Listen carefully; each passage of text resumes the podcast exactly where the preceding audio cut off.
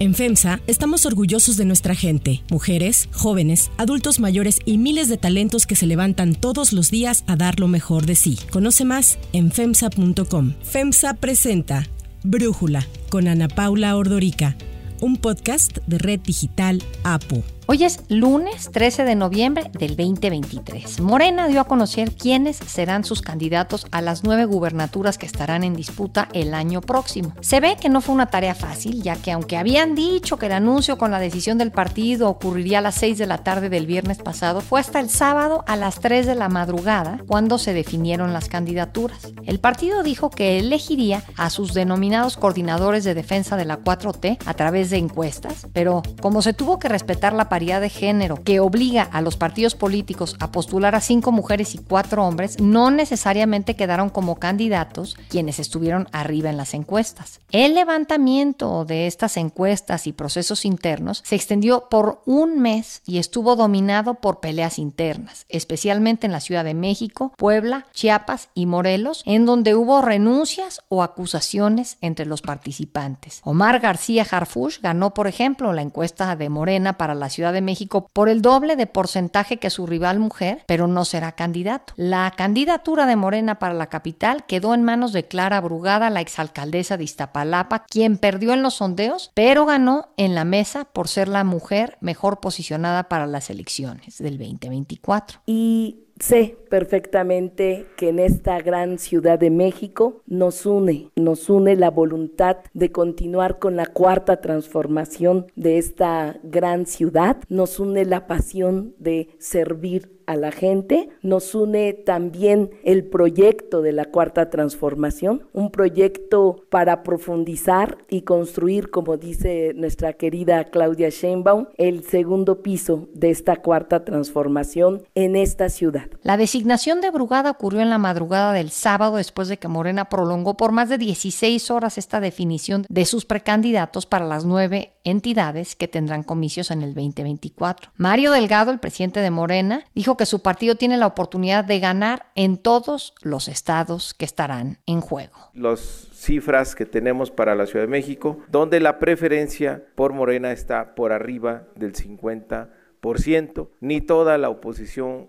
junta nos llegan a la mitad de las preferencias que tiene nuestro movimiento y el PRIAN tiene un serio problema. En promedio tiene un 65% de rechazo de la ciudadanía en nuestra capital. Delgado también señaló que la paridad de género se determinó en coordinación con los estudios de opinión, el equilibrio entre géneros, así como la mayor competitividad que se podía brindar en cada una de las entidades. Si el resultado de los procesos arroja más hombres que mujeres que pongan en riesgo el equilibrio paritario correspondiente, se harán los ajustes necesarios para designar a las mujeres que no habiendo obtenido el primer lugar de posicionamiento, sean las siguientes mejor posicionadas en su encuesta y considerando los resultados de la totalidad de las entidades hasta alcanzar el equilibrio respectivo. De las nueve candidaturas que definió el partido el sábado en la madrugada, cumpliendo con la disposición del INE, cinco se fueron para mujeres y cuatro para hombres. Pero de estas cinco candidaturas, tres de las mujeres perdieron en las encuestas. No eran las favoritas de los votantes. El análisis. Para entender mejor, para profundizar en el tema, le agradezco a Roy Campos, analista, director de Consulta Mitowski, platicar con nosotros. Roy, primero te preguntaría si sientes que el método que utilizó Morena para definir estas candidaturas te pareció efectivo. A ver, ¿efectivo para qué? A Morena le ha funcionado. O sea, Morena no puede decir que el método de selección de candidaturas hasta por tómbola le ha funcionado porque han ganado, ¿no? Ese resultado. ¿Que ha habido rompimientos? Pues hasta ahorita los rompimientos que ha habido por culpa de esto han sido en Quintana Roo, en Baja California y en Coahuila, y ninguno ha prosperado. Entonces le ha funcionado. ¿Va a haber rompimientos ahora? Pues corajes sí, ¿no? Vimos corajes en Jalisco y corajes en Puebla, pero no rompimientos tampoco. Así que dices tú que, ay, Morena se desplomó. Pues no, tampoco, ¿no? Entonces, si fue efectivo para Morena, sí, e incluso efectivo políticamente, porque el resultado arregla muchas cosas políticas, ¿no? le deja un estado al verde, que el que, el que era parecía del verde, que Chiapas, deja contentos a los duros de Morena, que estaban muy enojados en la Ciudad de México, entonces, pues le funcionó. Ahora, si me dices efectivo porque técnicamente sea perfecto, pues ahí sí podemos alegar muchas cosas. Claro. Ahora, bueno, te iba a preguntar Jalisco Puebla, ya dijiste, en Puebla se lo queda Armenta, él es el que gana la encuesta, es de los pocos que sí ganan la encuesta y se la dan a él, pero no se lo dan al coordinador de los diputados de Morena en la Cámara de Diputados, Ignacio Mier, y él queda muy desagusto. Y en Jalisco, Carlos Lomelí otra vez se la volvieron a quitar, queda quien está en segundo lugar en la encuesta, Claudia Delgadillo.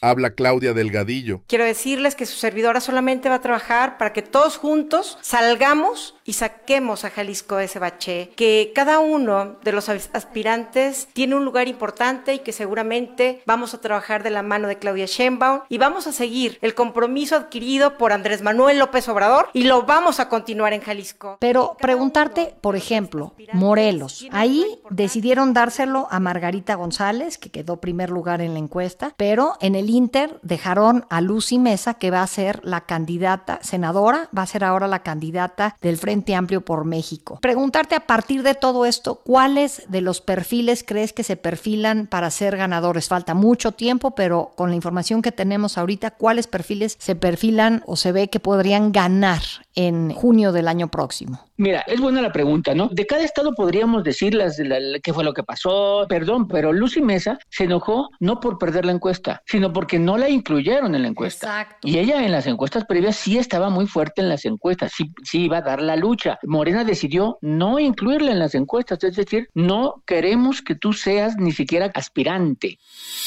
Habla Lucy Mesa. La Comisión de Honestidad de Morena violó mis derechos electorales al no incluirme en la encuesta para elegir candidata gobernadora el Morelos. Con esta resolución unánime se confirma la traición de la cúpula de Morena a las y los morelenses. A pesar de ser la candidata más competitiva, nos cerraron la puerta. Entonces ella se enoja, en ese momento se sale y el frente, que no tenía otra opción en Morelos, dice, ah, pues me salió una buena opción, ¿no? Aunque haya toda la vida votando en el, en el Senado en contra mía, pues ya tengo una candidata. Entonces ahí se perfila una buena pelea, ¿eh? Porque Lucy Mesa sí era una buena aspirante, llega con la fuerza de ella más el apoyo del frente y también Margarita González era una buena y ganó bien. Yo te diría que de las nueve gubernaturas, la única mujer que gana claramente es Morelos Margarita González. es la única que tiene claro triunfo. Ahí sí no hay discusión. En Morelos ella ganó la encuesta y las dos espejo y ganó claramente. En cambio, en la otra ganadora, la de Veracruz, gana pero con algo de cuestionamiento, porque una de las encuestas espejo no le da el triunfo y porque en el puntaje no es la que más puntaje saca, ¿no? Entonces,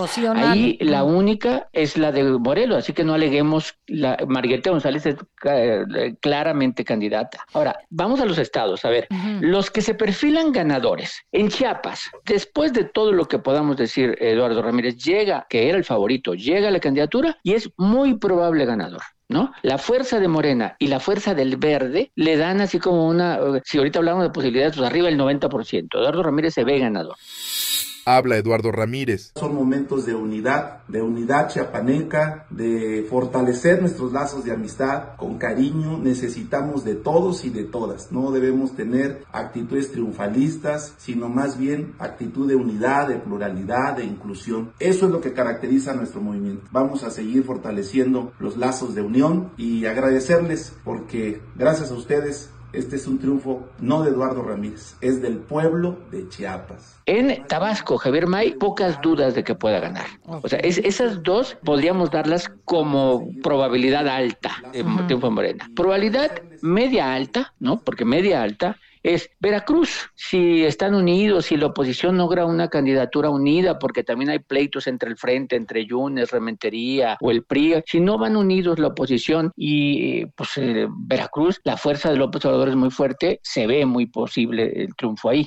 Hoy en día también una probabilidad de Morena, el caso de Rocío Nale. Hoy en día también en la Ciudad de México se ve una probabilidad alta hoy en día. Quiero irme a esa ahorita a detalle pensando pues en varios factores ahí, pero a ver, tú dices ahí Clara Brugada puede ganarle al frente. Sí, aunque el frente se va a empezar a mover, no se había movido. Este fin de semana empezamos a ver declinaciones, ya dejaron el PAN solo a Tabuada, el PRI falta ver qué hace, ahí por ahí dos alzaron la mano, ¿no? Adrián Robalcaba y una diputada, el PRD Cházaro, Independiente Sandra Cuevas y Mariana Moguel, pues vamos a empezar a ver movimiento en el frente, vamos a ver cómo se acomoda para ver si sale una candidatura fuerte. Pero hoy en día, pues Morena arrancó primero, pues le lleva ventaja. Fíjate nomás, los tres estados que no gobierna Morena, de los tres estados, en dos el ganador se dio su puesto, en Jalisco y Guanajuato. O sea, en los dos llega una candidatura, una candidata que no ganó la encuesta, ¿no? El caso de Jalisco con Claudia Delgadillo y en el caso de Guanajuato, ¿no? Con Alma Alcaraz, que fue la sorpresa.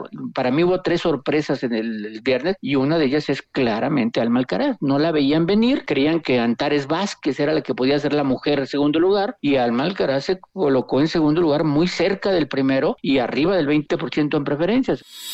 Habla Alma Alcaraz. Invitar a trabajar en unidad. La unidad es lo único que nos va a permitir poder sacar por completo y para siempre al Partido Acción Nacional que tanto daño le han hecho a nuestro estado de Guanajuato, un estado que se encuentra ensangrentado y que se encuentra también con los municipios con más pobreza en el país. León, el municipio más pobre de todo el país. Lo tenemos en Guanajuato. Guanajuato, el estado también más violento de todo el país. Sin embargo, podríamos decir que en Guanajuato hoy el favorito es el Frente. ¿Por qué? Porque gobierna, porque el panismo, ni López Obrador ganó en el 18 en Guanajuato, o sea, el, hay un panismo muy fuerte. Entonces, pues creo que en Guanajuato el Frente es el favorito. En Jalisco, yo no sé, hoy tal vez te diría que Movimiento Ciudadano, pero pues también hay que esperar Movimiento Ciudadano cómo procesa su candidatura. Hay que esperar, ¿no? Parece que es Pablo Lemos, pero hay que ver las candidaturas alcaldes, hay que ver cómo, cómo la procesa bien, porque Pablo Lemos no era del equipo del gobernador. Entonces vamos a ver cómo se acomodan todas las fuerzas de Movimiento Ciudadano. Yucatán, creo que también el favorito es el Frente. Buen candidato, Renan Barrera, ahora ya sabe contra quién se va a enfrentar, contra el Guacho Díaz, que es un expanista, se conocen bien. El Guacho Díaz viene del PAN y entonces va contra Renan Barrera en un gobierno panista. Entonces yo creo que el Frente sigue siendo favorito en los dos estados que gobierna, que es Guanajuato y Yucatán, y, y el Movimiento Ciudadano en Jalisco. En el resto, yo veo pelea en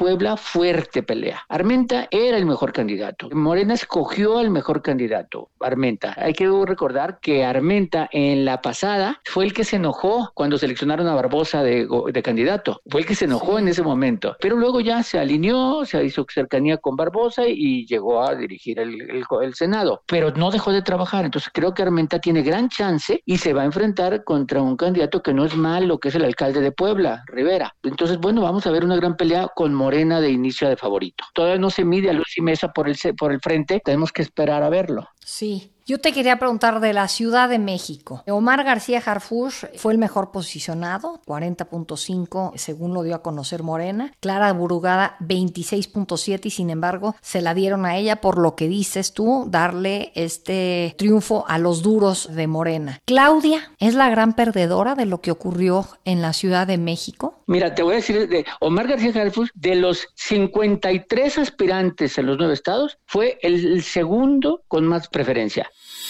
Habla Omar García Harfuch. Me siento muy honrado y muy agradecido de haber tenido este nivel de aceptación.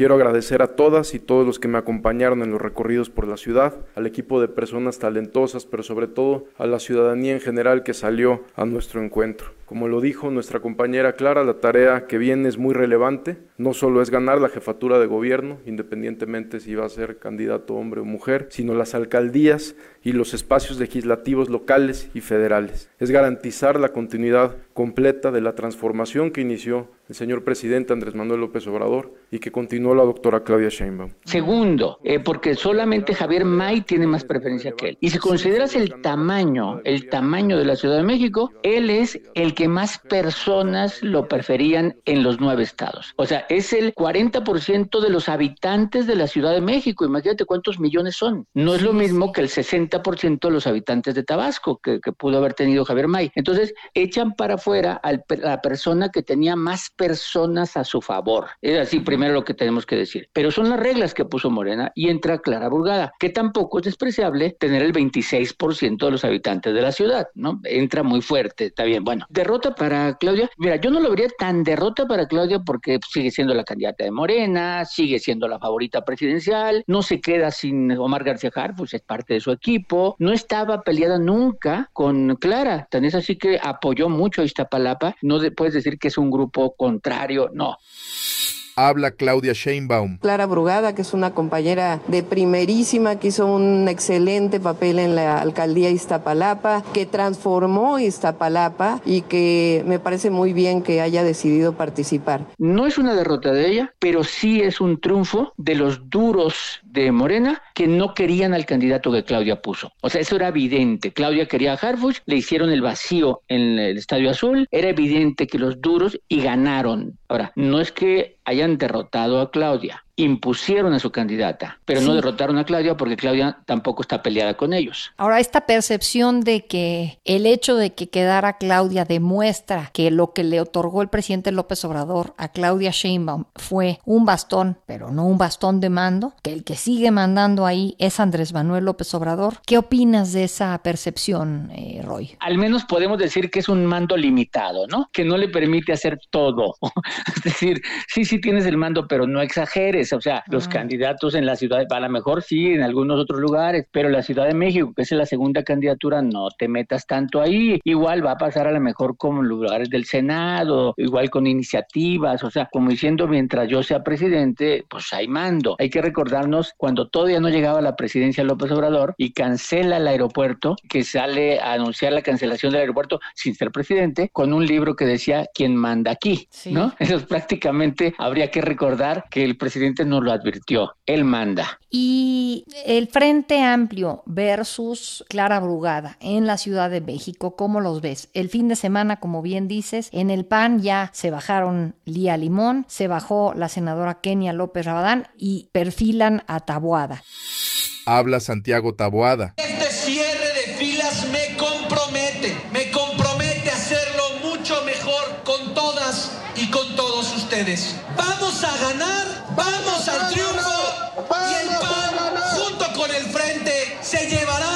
Jefatura de gobierno en el 2024. ¿Sientes que tiene oportunidad el Frente Amplio en contra de Brugada? Hoy es favorita Clara, claramente. El frente tiene que empezar a moverse. El PAN quiere que el candidato sea del PAN. Ya firmaron el frente y van El PAN quiere que, ok, si inscribía a varios aspirantes, el panismo se iba a dividir entre varios. Y decidieron primero internamente hacer los arreglos y dejar a Tahuada, que era el que iba adelante en las encuestas. En segundo lugar iba Lía Limón. Entonces dejaron, dijeron, pues va a Tahuada. Y entonces las tres mujeres que estaban anotados, Kenia, Margarita Zavala y Lía, pues le dejan el lugar a B. Hay que recordar, ¿te acuerdas cuando Krill declinó de la terna final? para que el PAN no se dividiera entre Xochitl y Krill. Entonces, igual, que solo hubiera un panista para que jalara a todos. Y fue la misma jugada donde Krill declina para que haya una. Aquí es lo mismo, todos declinan para que haya uno. Y sabe que se va a enfrentar a la propuesta del PABRI y a la propuesta del PRD y a los independientes. Entonces, vamos a esperar en la campaña qué tanto crece Santiago Taboada o qué tanto crece alguno de los otros, pero qué tanto crece. Mientras Clara Rugada ya le va a ir tomando ventaja, porque Clara Rugada ahora va a ir haciendo operaciones cicatrices, reuniones y en pre-campaña sí tienen derecho a hacer spots y hacer comunicación. Entonces vamos a estar viendo toda la comunicación de pre-campaña de Morena atribuida a Clara, o sea, centrada en Clara habla Clara Brugada. Sabemos perfectamente que esta gran ciudad va a continuar su profundización eh, del legado que ha dejado el presidente el mejor presidente de México, Andrés Manuel López Obrador, y nuestra querida compañera Claudia Sheinbaum. Esta Ciudad de México y el país se van a ganar en el 2024 y aquí estamos todos y todas convocándolos para lograrlo. En cambio nosotros dividido. Entonces yo te diría que hay que esperar hoy en día, hoy en día, si tuviéramos que hablar de probabilidades, tal vez el 70-75% de probabilidades está cargado a Morena, a pesar de que el frente te va a decir que en el 21 ganaron, y son otras condiciones. Son otras condiciones. Hay candidatura presidencial, hay una participación más alta, hay candidatura jefa de gobierno que no existía en el 21. Vamos a ver cómo le va, ¿no? ¿no? Pero sí se ve interesante y el frente huele sangre y va a hacer una campaña dura. Hoy se espera este anuncio de Marcelo Ebrard a las 10 de la mañana, Roy. Ya vale la pena seguirnos preguntando sobre Marcelo Ebrard. ¿Qué esperar de eso? Marcelo Ebrard tenía que haberse presentado ante Movimiento Ciudadano para inscribirse y anunció que no va. Es decir, ya no es candidato presidencial de Movimiento Ciudadano. Se quita una de las interrogantes. Va a dar una conferencia que podría anunciar. Decir, pues, me quedo en Morena, pues está bien. Yo creo que sí se va a caer en Morena. ¿Eso significa que va a participar en la campaña presidencial? Difícilmente. ¿Eso significa que va a poder estar en lista del Senado? Mm, probablemente. Pero yo creo que el anuncio tiene que ver más con que va a mantener su movimiento para la creación de un movimiento político que pueda convertirse posteriormente en un partido político. O sea, yo creo que ese es su anuncio, ¿no? Como diciendo, tengo mi valor, tengo mi fuerza, tengo mis simpatizantes y los que quieran seguirme, que me sigan, como diría el clásico. Roy Campos, muchísimas gracias por platicar con nosotros y darnos tu análisis. Al contrario, Ana Paula, un abrazo. Antes de continuar, quiero pedirles que en la plataforma que nos escuchen, ya sea Spotify, Apple Podcast, la que sea su favorita, que por favor nos califiquen, de preferencia con cinco estrellas, y que también compartan el podcast y comenten lo que les gusta, lo que no, lo que sienten que le podemos mejorar. Ahí en Spotify hay la posibilidad de comentar. Todo esto es para que podamos seguir creciendo y ofreciendo el podcast para ustedes sin costo. Para cerrar el episodio de hoy los dejo con música de Mijares, que anoche fue uno de los ganadores de los premios Latin Grammys.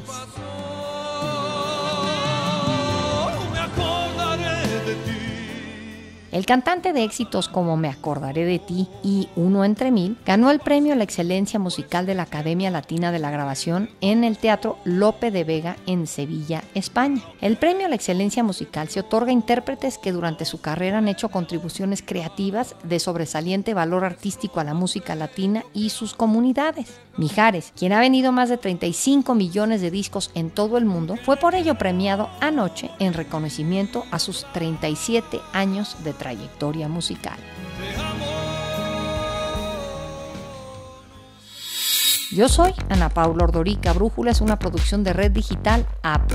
En la redacción, Ariadna Villalobos. En la coordinación y redacción, Christopher Chimán. Y en la edición, Cristian Soriano. Los esperamos mañana con la información más importante del día. Oxo, Farmacias ISA, Cruz Verde, Oxo Gas, Coca-Cola FEMSA, Invera, Torrey y PTM son algunas de las muchas empresas que crean más de 245 mil empleos tan solo en México y generan valor como parte de FEMSA. FEMSA presentó Brújula con Ana Paula Ordorica, un podcast de Red Digital APO.